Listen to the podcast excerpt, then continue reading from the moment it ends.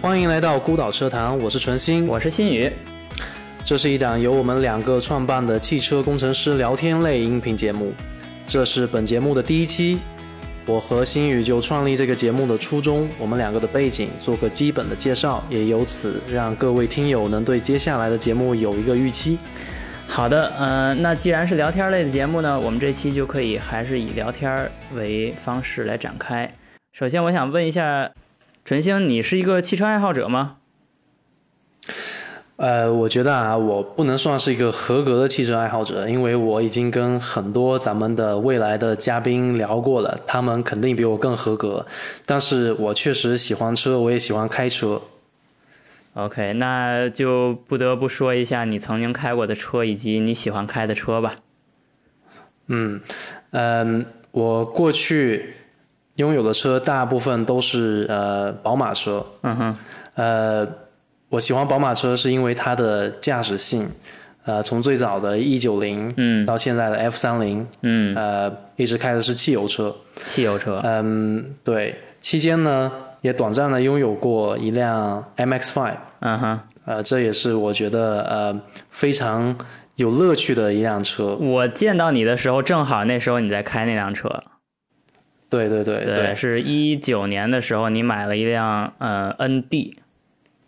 对，大概是一七年，一七年买的，一九年就卖掉了。嗯，OK，嗯，但是那个车是，呃，真的是让你开得很开心的，而且我觉得在英国的呃 MX-5 的这群拥有者，就车友们真的是特别可爱。你在我当时开的一辆 ND，我在呃一个十字路口过街的时候，如果对面有一辆呃同样是 MXY 开过来，他会给你打招呼。我之前遇到过一次，一辆 N A 开过来，嗯，那是当时那辆车还是有这个翻灯，这个翻灯的，对，他就对我眨了一下眼睛，就是特别可爱的一件事情。嗯哼，是。这个 M X Five 在美国其实也是一个很流行的车，当然在美国它的名字叫米亚塔，然后大家还是很喜欢那辆车的。这个也是一个很有意思一个一个品牌和一个车型哈，因为它是日本的品牌。然后它反而在美国跟英国，呃，它很受欢迎。在日本当然也是很受欢迎的，但是这是一个文化现象，这比较特殊。然后因为马自达这个公司并没有在美国跟英国有工厂，所以其实都是进口车。但是这两个呃国家都很喜欢这个车型，而且有很多汽车爱好者是从这辆车开始决定自己要。呃，倒腾车玩车，就是有一种自己的参与的这种，就除了开车以外的一种性质，我觉得很有魅力。对，那新宇，我反过来问你这个问题，你是否是个汽车爱好者呢？呃，这是一个很坚定的回答，是因为我的经历其实几乎一直是由汽对汽车的爱好来指引着我走到今天的，就是。呃，汽车工程师反而是一个更靠后出现的一个身份。嗯，就我对你了解来说，你很早很早就开始看《汽车之友》这个杂志了，对吧？是这个杂志在我人生中算是一个比较早的启蒙。然后在九九零零零一零二这个阶段就开始朦朦胧胧对汽车有这个爱好，其实是因为这个杂志。呃，那个杂志呃是当时中国可以说是最便宜的。一个汽车期刊，呃，然后我在之后其实也看过别的杂志，但是那个杂志算是从根儿上让我了解这个汽车的行业市场，还有背后的一些故事吧。我觉得这是一个很好的起点。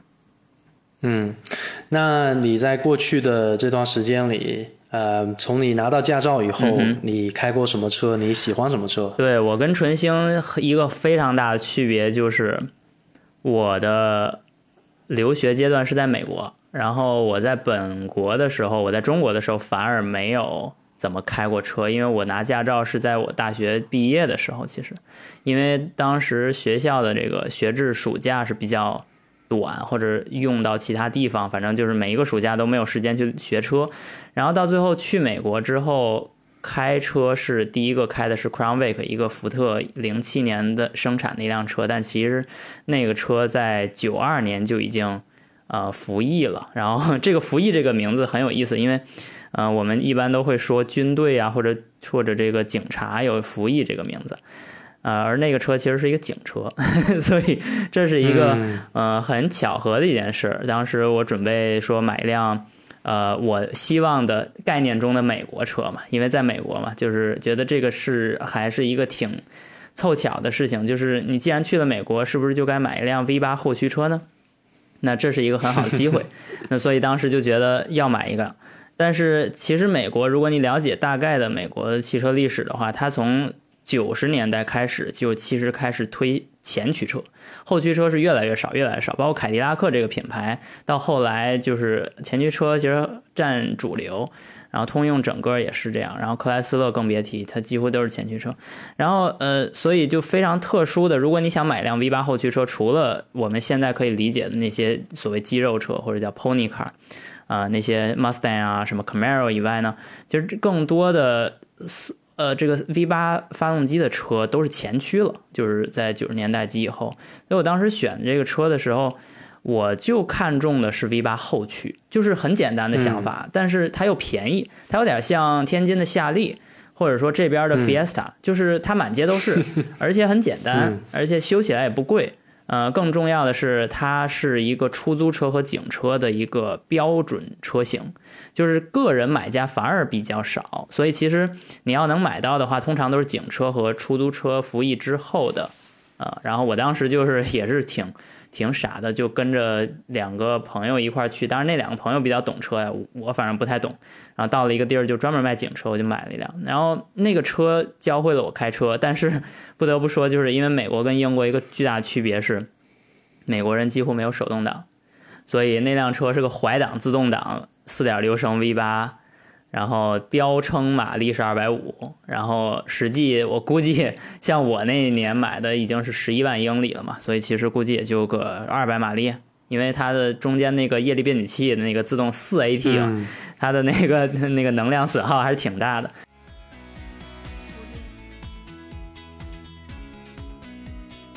然后等到后来，在美国毕业之后，就在国内开。其实国内就没有怎么开自己的车，因为在国内我没买过车。就是我爸当时有一个，呃，Forester，就是森林人，那个是一个一三年的，呃，斯巴鲁的车。然后我当时就开着这个，相当于借我爸的车开嘛，把二点零自吸，然后四缸水平对置，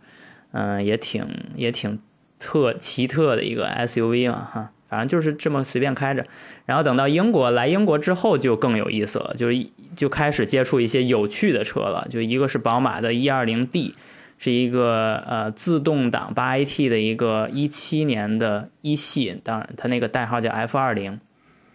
这个车还是挺经典的，是一个宝马的车。这个车在中国也存在，在美国其实不存在，一系从来没在美国卖过。啊，除了那个 EM 那个那个特别棒的那个运动车以外，然后后来就是我订的一个公司车啊，它叫呃 Fiesta ST，是一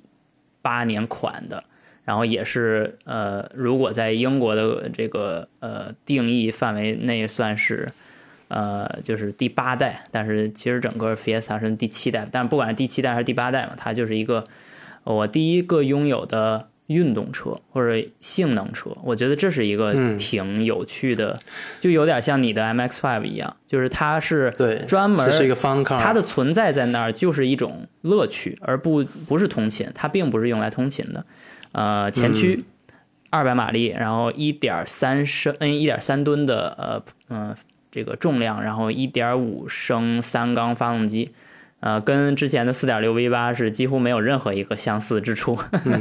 这其实很难看出来，从不同的地域，呃。的改变，还有这个车型的这种流行的这种车型的或车款的这种变化是很明显的。对，从美国大 V 八后驱，对，到中国大家喜欢一个 SUV，然后小稍微小一点的排量，到欧洲到英国变成这种性能的小钢炮。没错，这个是非常非常明显的一个变化。没错，甚至甚至你可以这么讲，就是你换把这三个车颠倒顺序换在不同的国家，他们 it doesn't work。It won't work，就是它它不会起到它相应的作用。那那就简单来讲一下，如果你在美国拥有一辆 Fiesta ST 的代价是什么？美国的路不是很好，但是一直走直线，所以 Fiesta ST 所有的转向的乐趣不存在。不存在。对，然后如果你把 V 八的那个 Crown Vic 放到呃英国，它也不会好，因为它的尺寸实在是太大了。像我当时买的那个警车，它前面还有一个前杠，就是一个全尺寸的前杠。如果你看美国电影那个警匪片的话，他都拿那个撞前面那个车。然后那个东西就是简直就停车灾难。如果你的停车位跟就是这边一样这么大的话，像 美国最重要的超市叫 Walmart，呃，沃尔玛，他们的超市那个程度几乎就是这边 Tesco 的可能两倍，就是这么大。就是同在同等超市大小的情况下哈，它的尺寸就可能是两倍。然后它你去停进去那个车位都不是。正的那个车位，就是你不是走进去之后九十度拐角停的，你是大概斜向前四十五度，斜向前四十五度的。对，这是什么意思呢？就是说明它不需要你有开车技术，然后它也不需要你省空间。因为它有它有的是地方让你停，对吧？然后你就直接就斜着，所以没有人会说我倒进去一个车位，就很很很奇特的。如果你倒进去一个车位，你会阻挡后面的车，对吧？所以你都正着就进去。所以在美国的车的拥有量是英国，我估计至少是英国的一点五倍，咱咱不好说是两倍哈。但是车的拥有量从人均来说，至少是呃英国的一点五倍。但是他们的车的驾驶技术几乎等于零。因为它不需要驾驶技术，路太好开了，它路它就是直的，而且很宽，所以对于美国人来说，它是个轮子上的国家，但是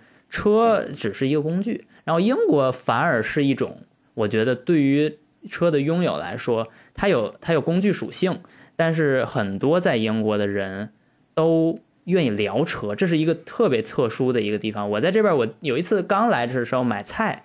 然后就两个买一一个买菜一个卖菜的人，两个人开始聊他们的宝马，然后我就想，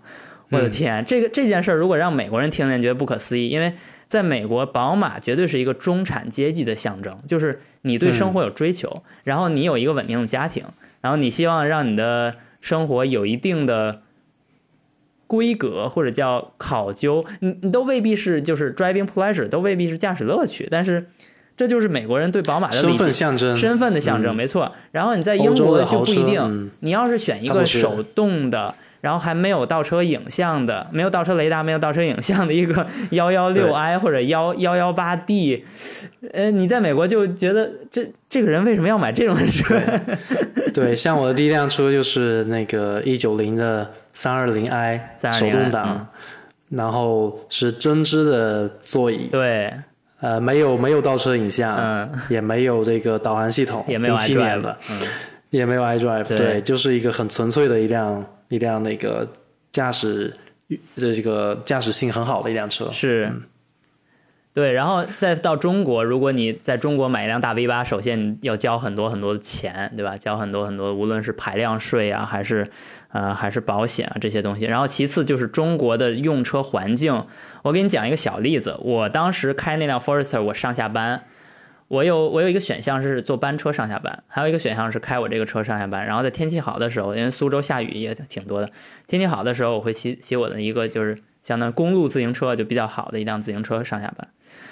然后这三个有三个时间，我是其实只有八公里，我坐班车只需要坐半小时。然后我骑自行车只需要二十多分钟，二十五分钟左右，就是你能理解这中间很堵车吗？然后我开车，你知道要用多长时间？要用四十分钟以上，因为这个公交车跟我的私家车这个这个 Forester 都是车，为什么还有一个快一个慢呢？因为有那种左拐的路跟直行的路区分开的那种路嘛。他那个班车呀，就可以在左拐的路先探出头，然后就直行就出冲出去了，你知道吗？就他可以不遵守交通规则，因为他不扣分，然后我就不行，因为我要我要考虑我这个车被拍下来之后我要扣分，所以这就是一个非常特殊的中国国情的用车环境。你用车甚至不是为了提升你的效率，能理解？对，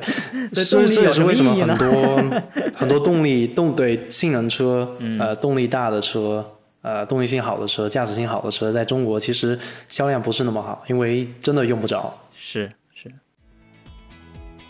嗯，行，我觉得我们聊了很多，我们作为一个消费者跟车的关系。对。但其实更深层次的，其实我们是一个汽车工程师。没错。那星宇，你是什么时候进入这个汽车行业？呃，作为一个工程师，那又是做过哪一些什么类型的工作呢？对，我的事业其实还算比较顺利。呃，就是我，我其实，在本科跟研究生阶段，我做过一次媒体，做那个一个叫第一电动的一个电动车网站的媒体，但是这个我觉得，呃，跟这个节目可能关系不是很大吧，所以我就觉得这个先不用说。然后，主要是我在研究生毕业之后。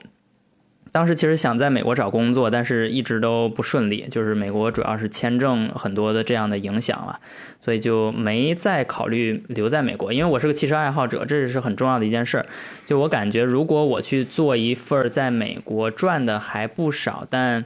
和汽车的关系不会不太大，就比如说我有很多同学选择去 IT 行业，或者说那种就湾区的那些编程行业，其实在美国还是挺需要。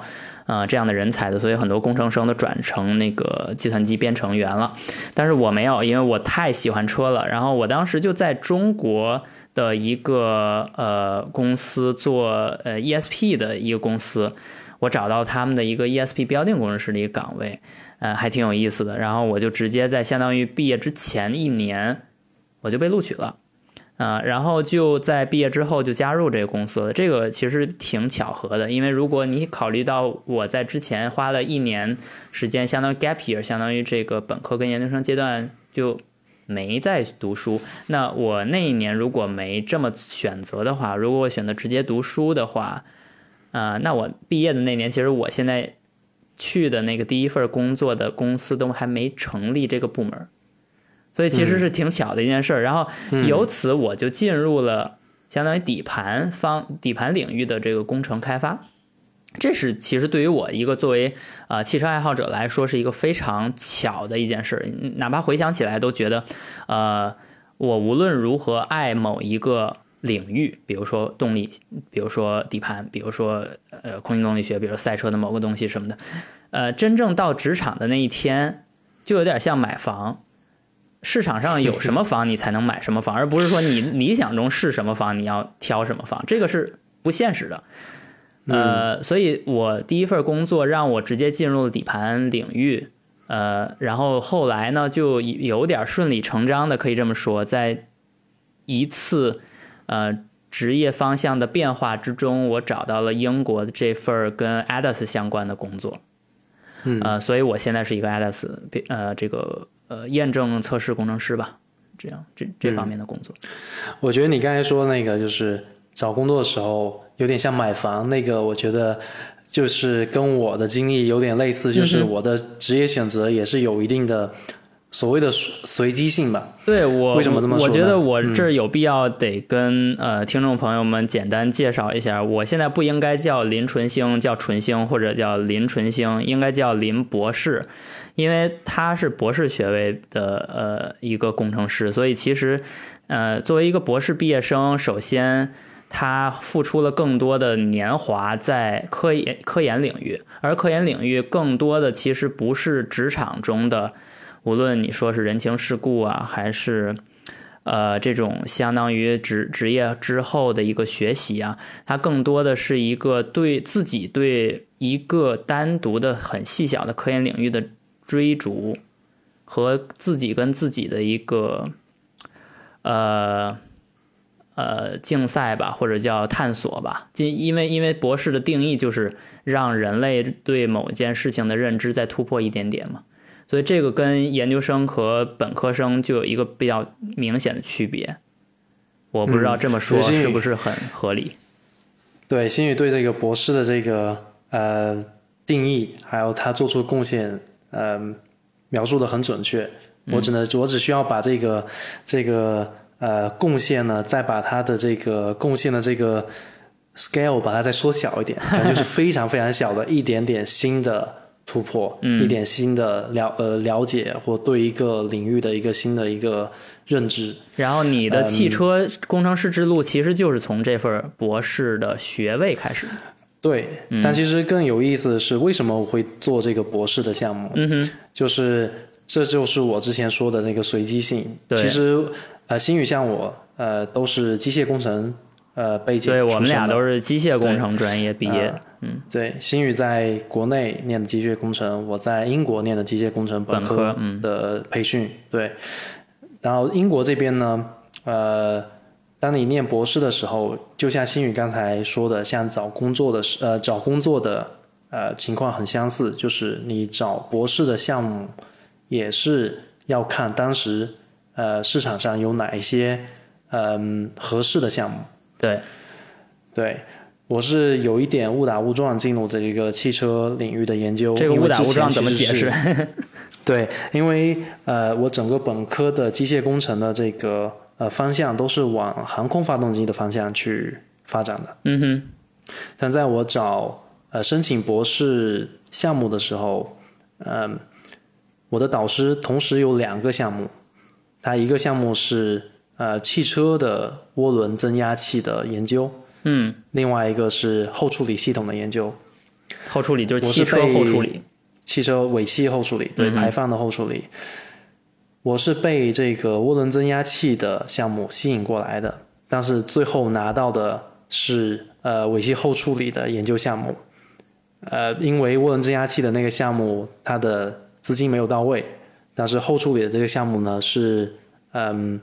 我未来的。呃，工作的这个公司给提供的一个嗯博士项目，嗯，所以说我就选择了这个项目，所以说是误打误撞进入了这个行业，从航空发动发动机转到了呃涡轮增压类似的技术，但是运用在汽车身上，被这个吸引过来，但是最终做了一个尾气后处理的一个博士研究项目。在面临这个选择之前，其实你更想进的是航空业。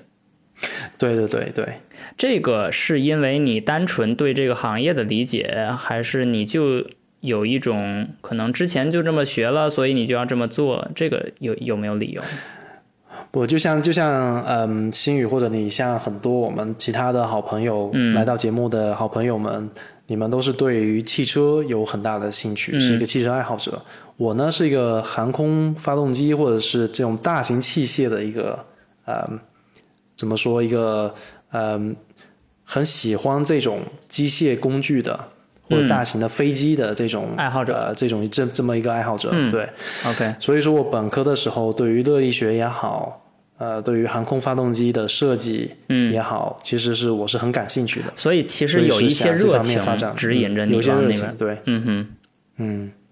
呃，但是呢，这个行业在英国，如果你不是本地人的话。你的职业发展是很受限的，是是，呃，包括包括你在嗯呃博士研究的过程当中，你如果想要申请类似的类似的呃项目，因为这边最大的发动航空发动机的公司就是劳斯莱斯吧？对，罗罗，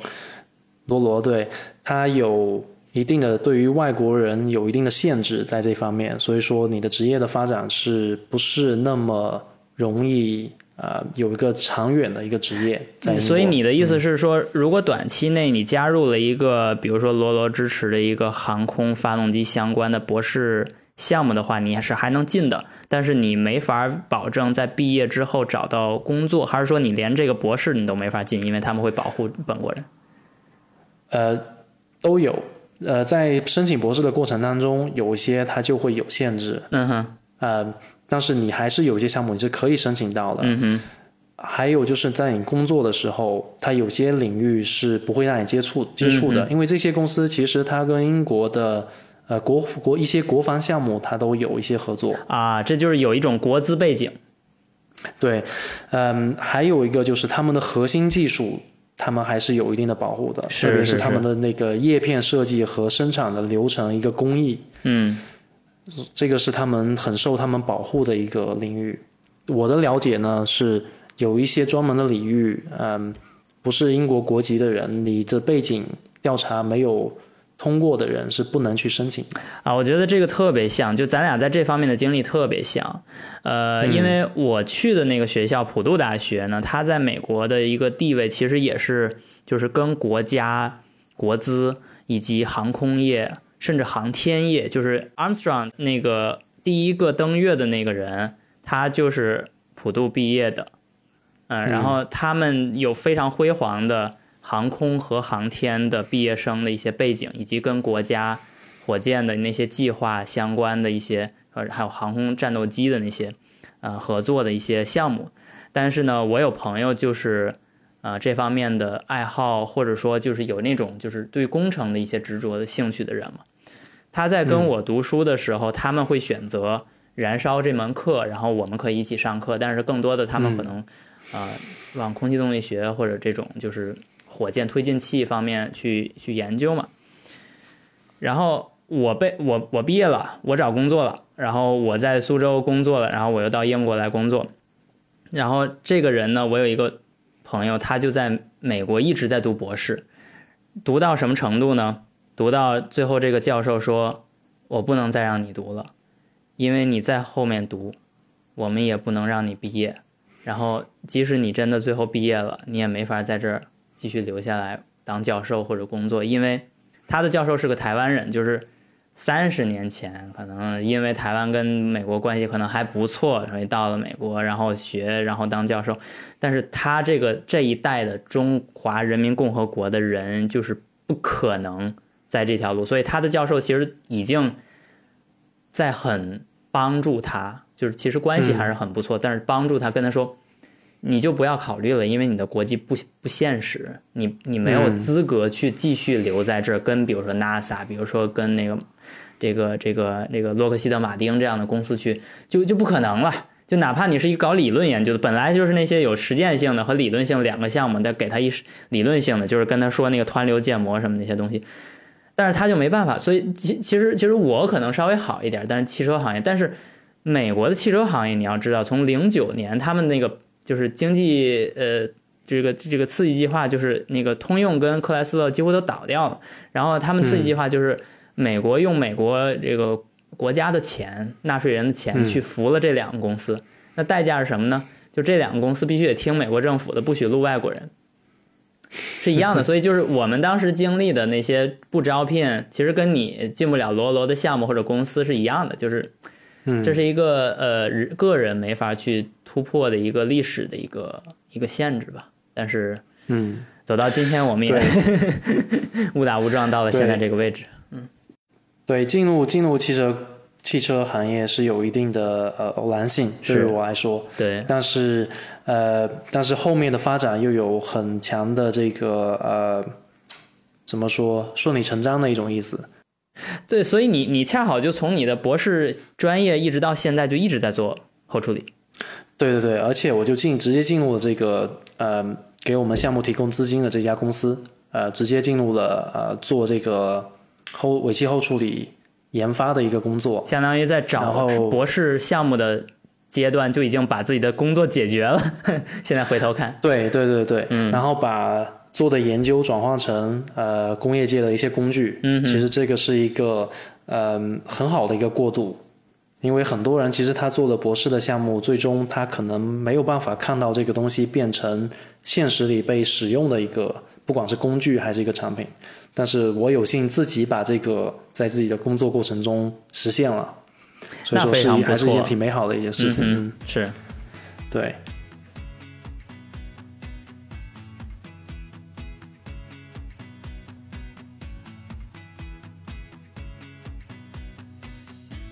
那纯星是在这次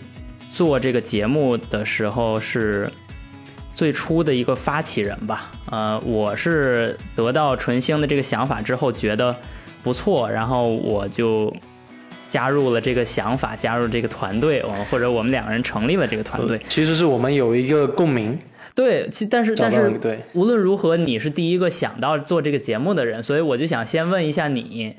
对节目的看法和为什么要做这个节目。嗯，我觉得这个为什么要做这个节目呢？呃。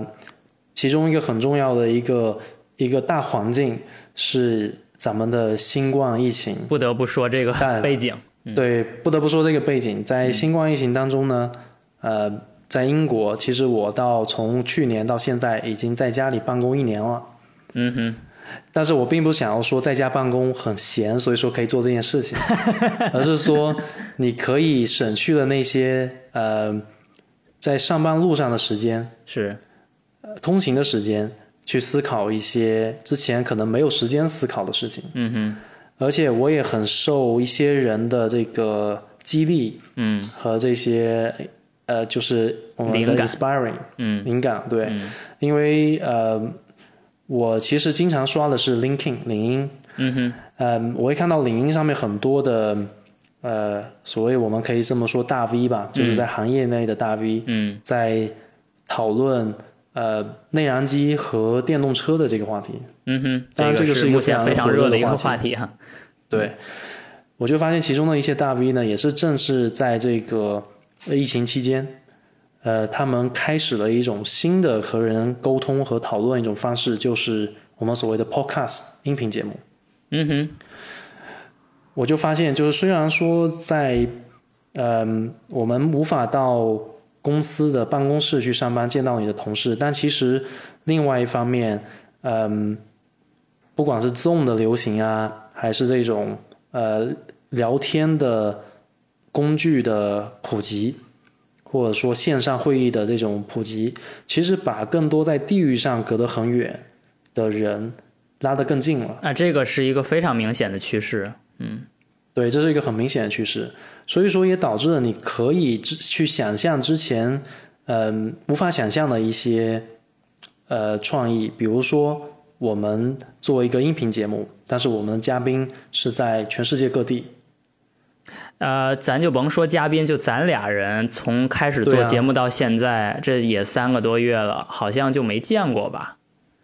对，没有见过，但是不影响我们去实现这个这个音频节目的策划和后面的录制，是还有编辑，还有最后的到咱们的听众的呃面前。对，所以这个是一个呃新的一个维度状态和新的一个维度，对。这是其中的一点，是为什么会被呃激励或者有这个灵感去做这个节目？对，所以就是疫情激励了你去思考，和这些 influencer 一样去想这种新的方式去传播。对，嗯。那另外一个维度呢，就是为什么我要去聊？为什么我想要做一个聊汽车行业的一个节目？嗯，或汽车工程师的一个节目？对，因为从我自己的。对于我们身边的这些工程师，或者是我认识的在国内的一些工程师，特别是在汽车行业的工程师来说，他们很少被不是这个行业的人所认知。啊，对，这里我得插一句，就是可能听众不太了解纯星的身份哈。其实，在除了他的工作以外，他在。从大概我来英国的那年吧，一九年开始，一九年就在和其他的几个在英国常驻的这些工程师，华人工程师，举行了一个协会，叫英国华人汽车工程师协会。嗯，然后这个协会呢，呃，纯星在里边是负责非常多的一些就是日常事务，包括组织会议啊，然后组织大家去参加一些相应的活动啊。还有科研讨论呐，这些东西，啊，甚至一些就是闲七杂八的一些一些琐碎的事情吧，就是其实做了很多这样的工作，啊，这也是为什么我觉得纯星会有这样的想法，就是当认识了几百号这样的人之后，就突然觉得这些人在一起挺有意思的，就这每一个人都是很很有趣的一些人，真的是这样子，嗯，这个这个协会呢，是我们从我们的前辈那边继承过来的衣钵。对，但是我们做了一些，嗯，就是跟这个大环境、大背景比较呃符合的一些，或者是跟着潮流做的一些事情，因为我们现在可以对一些改造，嗯，也有幸认识到非常非常多的，呃，不管是前辈啊，还是呃还人在学校念书的一些汽车行业的。就老字辈的小字辈全都见到了，全对对对，而且有机会跟他们去聊天，去认识他们。嗯，对，你就会发现这些人有很多很多闪闪光点，而且这些闪光点是很少被人知道的。他们的身份是汽车工程师，但是他们还就是一个呃人。对，然后就是人呢，他就会有很多呃，不管是工作以外或工作以内的一些有意思的故事。而，这些有意思的故事有汽车背景加入，它会变得对我自己来说变得更有意思，而且更有闪光点。嗯，所以说我想让大家去了解这些人，就是从人性的角度去了解这些在汽车领域工作的工程师。嗯，还有一点呢，就是我会发现，如果我们没有机会去跟人沟通，你很容易陷入一个思维陷阱，就是只有你在经历一些，呃，不管是好或者不好的一些事情。嗯哼。但是如果你有机会去聆听别人的故事，或者跟你有类似背景的人的故事，你会发现你不是唯一的那个人。你会发现这有一种力量，嗯嗯，有一种力量会支持你，发现，在困难的时期，你不是一个人在战斗，可以这么说吧？哇，这个这我觉得高度有点高哈。我们我们可能自呃最初创造这个节目的时候，没打算去去去救死扶伤哈。呃，不是救死扶伤，但是你就感觉说，比如说在疫情期间，你会发现大家其实都是差不多在经历一种呃心路历程。是，嗯，或者说我们拉的再往回拉一些，就在我们学习的过程当中，在我们探索自己未来的职业发展的过程当中，大家都有这样的一种纠结，对，都会有类似的纠结，对。当你发现呢，不同的人他在他在面对这种选择的时候，他的心路历程是什么样的时候，你会给你很多的，首先是让你觉得你不是一个人在战斗。其次呢，会让你有很多新的想法，开拓了你自己对于这“可能性”这个词的一个新的认知。没错，我觉得你的这些呃描述哈，都契合了我曾经做的事情。就是我在大概就第一次觉得职场是一个我需要战斗的地方哈，就是在这个学生时代，当然大家都觉得是考场是战斗的地方，并不是职场。但是我大概从一三年、一四年那时候开始读硕士的时候，就觉得。我终究有一天是要工作的，我终究有一天是要寻找我在行业内的地位一个一个方向的，那我就不得不去选择在职场去跟别人无无论是竞争也好，而寻找我的位置，啊，这样的这样的事情就需要做。然后在这期间呢，我就很迷茫，就像你刚才说的，其实我就是呃芸芸众生中迷茫的那一个，呃，我当时就觉得我想找一份工作，没错。就好像我想买一套房子一样，但是我想买什么样的房，我如哪怕我心里边有百分之百的想法，我不可能平地去盖一个房。当然了，如果我有资源，我也可以。但是工作就是这样，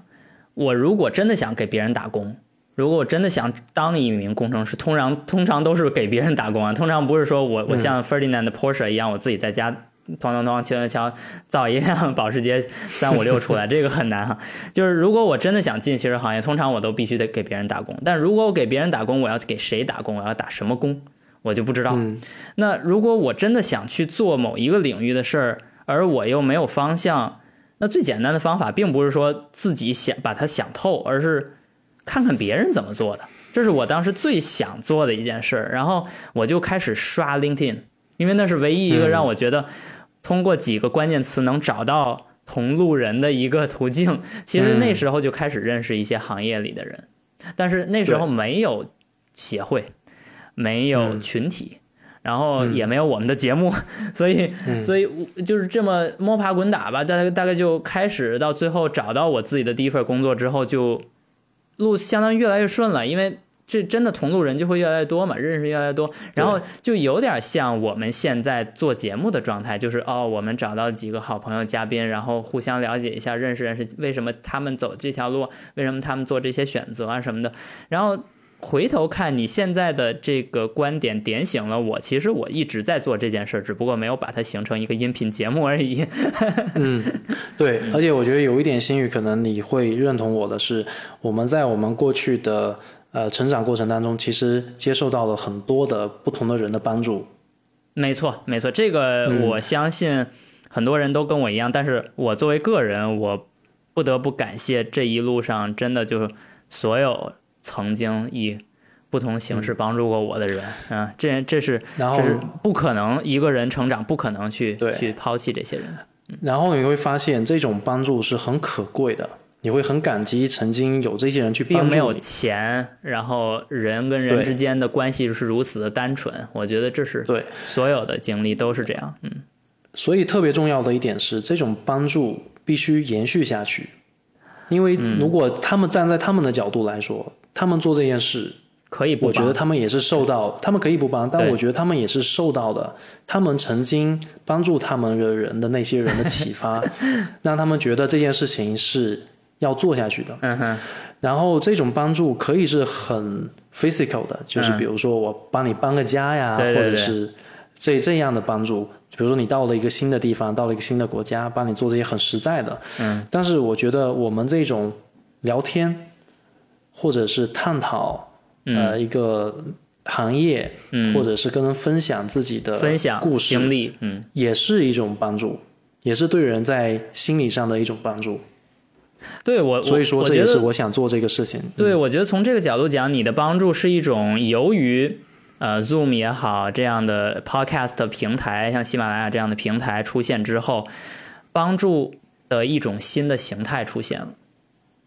对，就比如说你放在十年前，你可能没有这个平台，那你就没有这个机会去用这种方式来帮一些你不认识的人。对，嗯，是，我觉得这个很。很值得，呃，在后面就是无论各种各样的听友去听到这个节目的时候，以这个心态去听，你大概就能理解为什么我们在做这件事。那新宇，你在听到我的这个提议的时候，你为什么愿意加入这个这一趟旅途呢？呃，我觉得这是一个特别神奇的一个 timing，一个一个时刻哈。就因为你在跟我说这件事的时候，我当时。一直在想一个事儿，但是不是说找什么人做节目，这个没有这个想法。但是我一直在想一件事，就是，呃，以怎样的方式，我们这一群在英国的华人汽车工程师，他们的能力能够得到这个更广大，呃，无论是媒体圈儿还是工程师圈儿的了解。我觉得这是一个非常强大的群体。当时我当时我的想法其实就是英国华人汽车工程师协会这么一个协会这个组织哈，我甚至没有想到，就是后来我们在做节目的时候这么发散的去请嘉宾，就是中国也可以邀请，美国也可以邀请，德国也可以邀请。当然这这些这也是广告啊，就是所有现在在听到我这句话的人，你们要知道后面的节目会非常精彩的。每一个我们邀请来的嘉宾，首先是我们的好朋友。其次，他们的每一个人的经历都非常的精彩。就是当你想了解一一辆车是如何诞生的话，你随便指一个地方，我就能找到一个对应的工程师，了解它背后是如何开发的。这个这个实在是太太精彩了，因为每一个工程师自己都不能做出一辆车，或者。这这这这这简直就是超过现在这个时代对车的定义的一个 维度的一个一个困难程度。可可能你说八十年前、九十年前，可能某一个人还确实能打造出一辆车，但现在是不可能。那就当时我的想法是，既然我们有这么一群人，一群活生生的都是还都是中国人，都是说中国话的人，那其实距离把他们的能量写到纸上，或者做成视频，或者做成音频，只差一步。就是把他们请过来，就这么简单。而其实这个市场上，这个市面上汽车媒体，这个云云总总，真正能把工程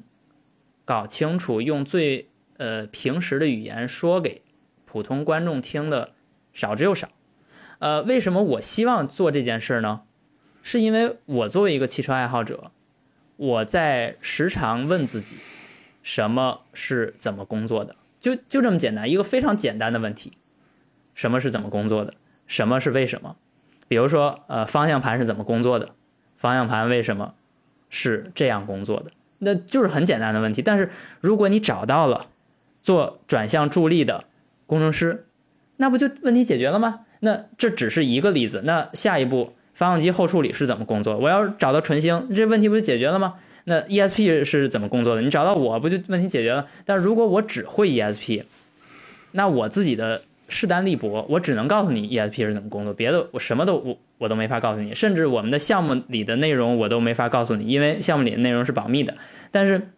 如果你能够找到像我是做乙方的，然后纯星这边是做甲方的，然后各种各样的呃人，各种各样的身份集合在一起，那其实我们就能很轻松的。用一段时间的这种材料积累，去得到一个宝库，这个可能是某种形态的宝库，比如说文字，比如说呃视频，比如说像我们现在做的音频，那这个宝库就有点像一种字典。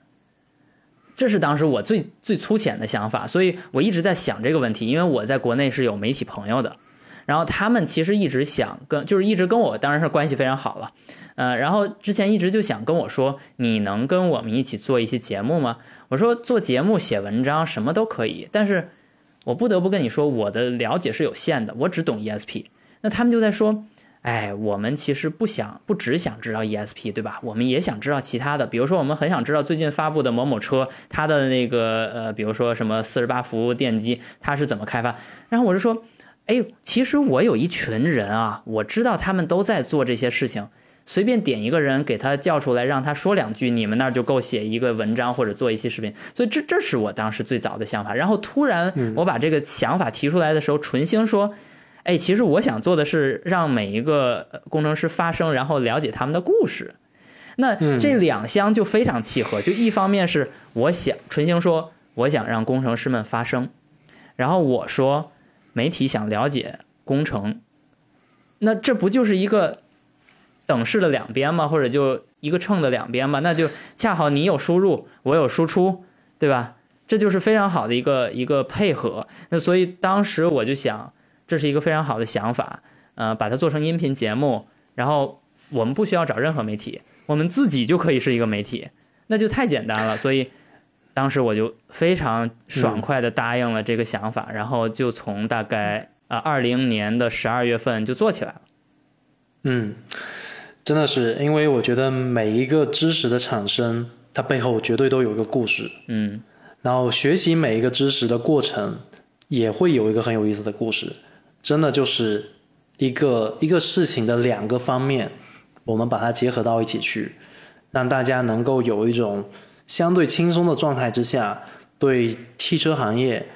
对汽车技术和汽车工程师这群人有一点点更深刻的一点了解。对，所以我觉得，呃，从听友的角度，他们愿意找到什么样的内容呢？我先说一下我的理解哈，就从我们的节目之前录了这几期。呃，我的观察，他们无法找到的是，或者至少到目前为止无法找到的是，某车的具体的技术细节的原因，或者他们开发的历程，因为这是一个非常官方的呃内容。如果他真想要那这样的内容，比如说丰田 TNGA 的这个碰撞测试，它是如何开发的，它的车身。我们不能提供这个，因为如果你真的找到的这个东西，通常它必须来自官方。如果真有汽车工程师做这件事，他也从他的工工作操守来说，也不能告诉你这些东西。我觉得这是所有的听这个节目的观众必须要了解的，就是我们不会以任何方式去公开不该公开的商业秘密。这是一个工程师的操守，这是一个企业雇员的操守。但是我觉得。比这个有趣的千千万万，我们有非常有意思的人格魅力的故事，呃，我们有非常深刻的对行业的一个独特角度的洞悉。比如说，我们有这样的呃嘉宾是一直在做底盘，他对转向、对 ESP、对 EPB 都有非常深刻的理解。那在这个情况下，他。去聊这些话题，以及聊 ADAS，他有他的见解。然后我们还有这样的工程师，他从刚开始零零年代就开始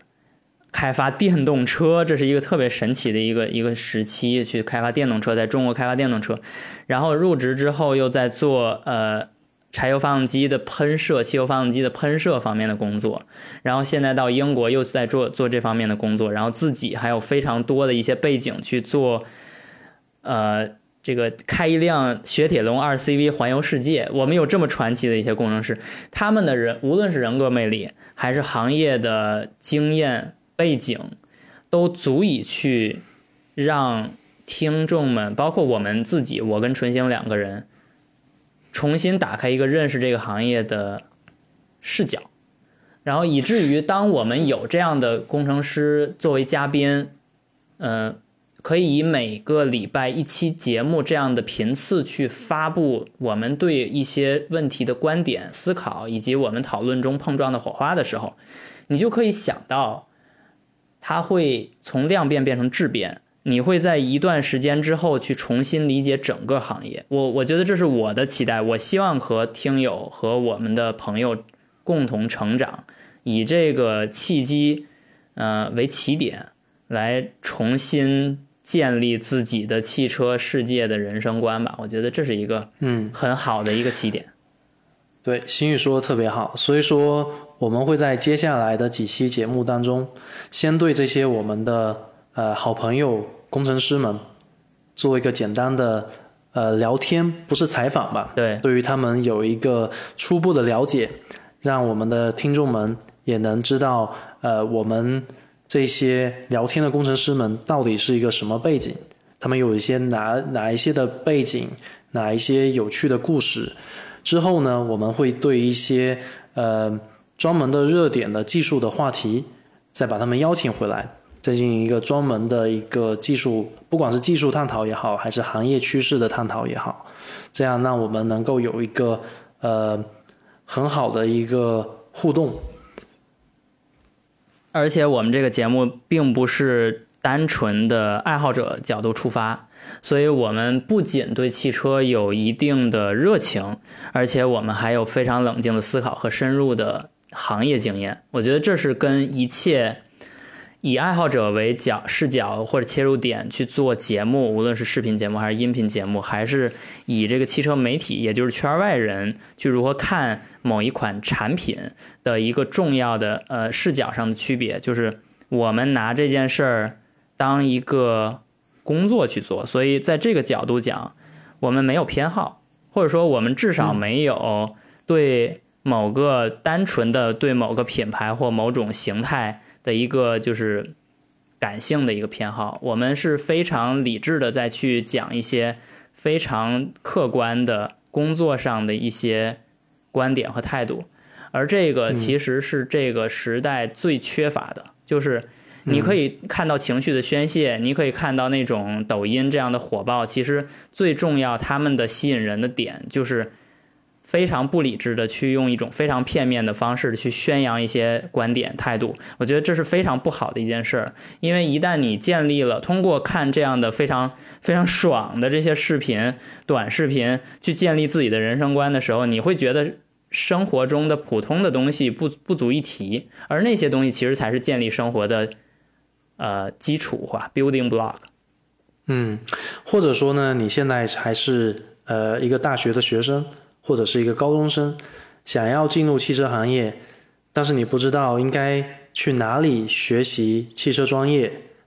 呃，是最好的。我们也有从在世界各地都有进行这种专业培训的人，有在德国留学过，有在英国留学过，有在美国留学过，有在国内呃。进行这个汽车行业的培训的工程师们，他们都可以给你分享一些很有趣的故事，给你一些启发，那你可以对于你未来的选择有一些更有帮助的一些借鉴性的一些呃信息。是，我觉得呃很多的嘉宾都非常有资格去以多国经历的视角去平行的对比，可能在某些人。呃，高中或者大学或者研究生阶段还想不明白的一些未来的选择的路径，呃，他们不会给你直接的建议，但是他们的一些经验已经足够去为你未来的路去铺开一个地图，然后这个地图你就能告诉你，哎，你有三条路，然后他们分别都会在十年之后长什么样。我觉得这就是一个非常好的一个开始，因为。路每个人都是自己去选的，但如果你至少知道这条路会往哪个方向走的话，那你至少还有个选择的理由，否则那真的就是胡选，或者说就是这种盲选。嗯，而且我们希望让你能够觉得，虽然前路会有很多不确定性，也有很多困难，但是在你听完了我们的这些讨论和这些有趣有趣的故事以后，你还会觉得前路可期。是，这是我们希望得到的一个效果。我觉得这确实是我们希望得到的效果，因为呃，很多时候，呃，两三年之间经历的事情可能会让一些人垂头丧气，呃，有些人可能就会自暴自弃、自怨自艾，然后甚至会抛弃曾经的梦想或者一些想法吧。我们也并不是完全一定要让所有听过这个节目的人一定要进入汽车行业，毕竟这只是呃万千行业中的一个，嗯，只不过我们在这个行业中有更多的人脉和经历吧。那呃，这个也不妨是一个让一个人去理解这个世界的一个视角。如果你对汽车本身是感兴趣的，但是并不想做工程师，我觉得其实这个节目也是可听的。因为每一个人，就是说回到人，就是我一直觉得工程师是打造或者说去塑造当今的一些技术或者一些产品的人，但是他们不仅是。制造这些产品的流程环节，他们更是人。那人的特点其实是是鲜活的，是有个性的，嗯，是有魅力的。呃，我我我觉得无论如何，把一个技术抛开人性去解释，呃，有点过于的生硬，甚至有时候你会无法理解为什么他们存在。嗯，但是如一旦你去结合他们。背后的人，他们曾经的经历，嗯，他们，比如说来自一些国家的一些特色的教育制度，那你突然一下就理解了很多。呃，我们现在就可以举到一些例子，比如说德国和美国的区别，或者德国跟英国的区别。在我们的嘉宾中，我们在聊到这个话题的时候，其实我们能。非常明显的看到，他们可能二十年、十年之前留学的经历，就决定了他们现在作为一个工程师有时的一些好恶，或者一些嗯看问题的一些方法。那其实最后都能从他们手中的产品中得到一些体现。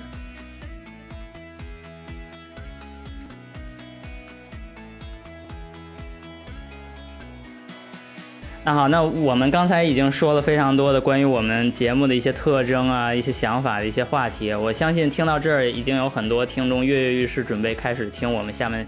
正题的一些节目了哈。呃，那就不妨呃抬抬手订阅这个音频号，然后我们可以开启下一段不凡的旅程，然后听听我们工程师朋友们的一些有趣的故事和一些对汽车技术的观点。好的，那我们下期再见。好，那我们下期见，各位听众再见，再见。